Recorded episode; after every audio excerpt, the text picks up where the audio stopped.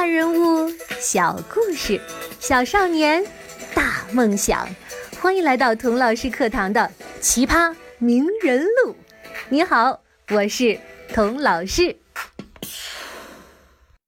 上集说到，乔布斯三天两头在学校闯祸。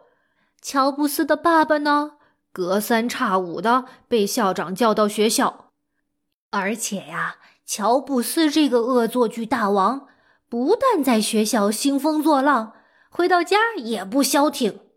有一次，他给家里每个房间都装了扬声器，也就是可以放音乐的小喇叭。表面上说呢，是为了随时随地的听音乐。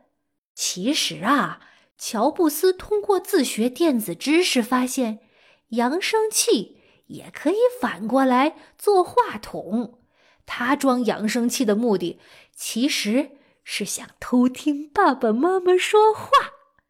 他在自己的衣柜里建了一个控制室，可以随时把扬声器一变变成话筒。有天晚上，他正戴着耳机偷听父母房间的声音呢，居然被爸爸发现了。爸爸气得鼻子都歪了，但是心里呢，却是高兴的。为什么呢？因为他发现这个儿子非常聪明，确实与众不同。他决定一定要好好帮助儿子成长，帮助乔布斯把他浑身的能量和潜力用到正道上。所以啊，每次爸爸被校长叫到学校，他都很不高兴。不过，他生的不是乔布斯的气。而是学校的气。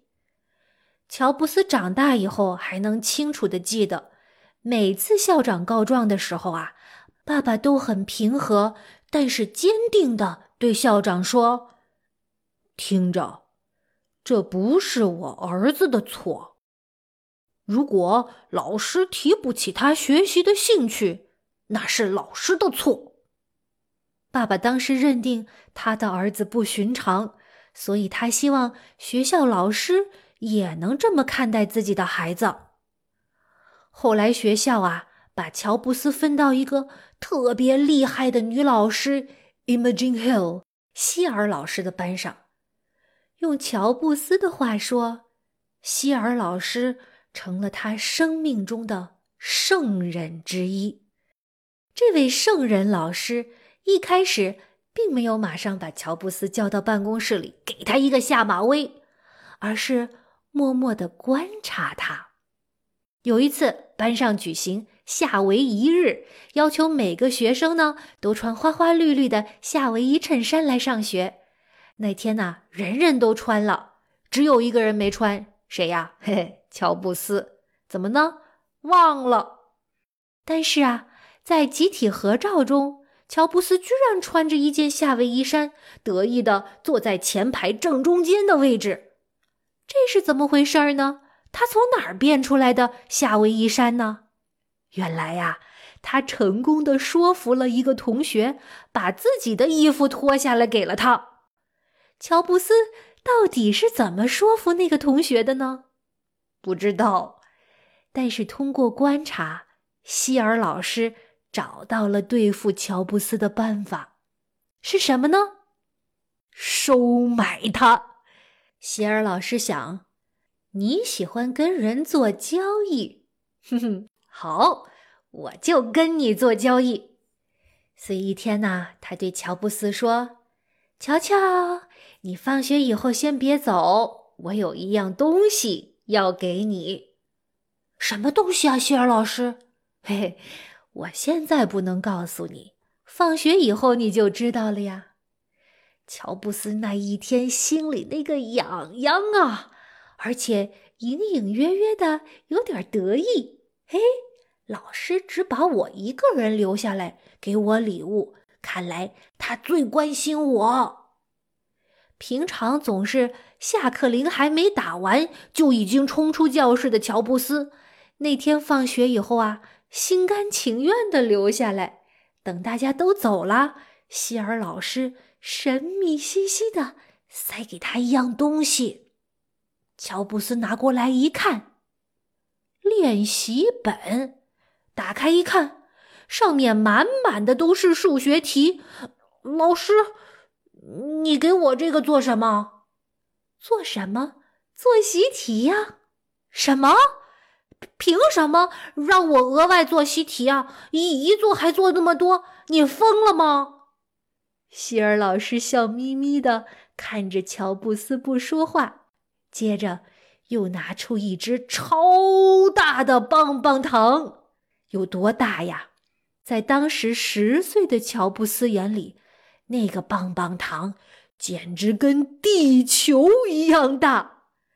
希尔老师说：“你把习题本带回家，把题目做完。”如果大部分题目都做对了，我就把这个棒棒糖给你，再送给你五美元。乔布斯一听，来劲儿了，这么大一本习题集，用了不到两天就做完，交给老师，拿到了那个像地球一样大的棒棒糖和五美元。希尔老师。马上又变戏法似的拿出另一个不可思议的奖品，跟乔布斯做下一笔交易。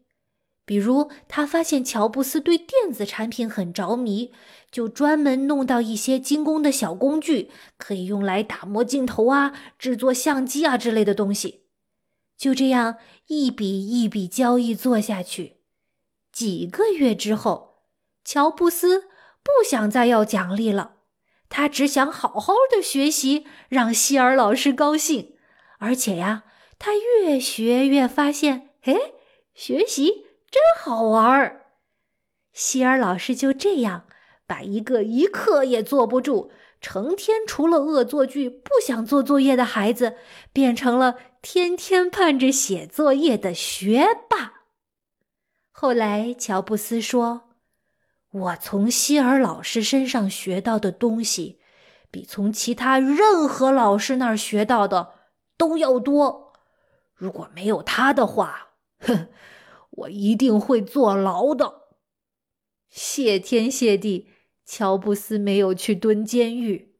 不过呀，他中学还没毕业，就做了一件很糟糕的违法的事情。是什么事情呢？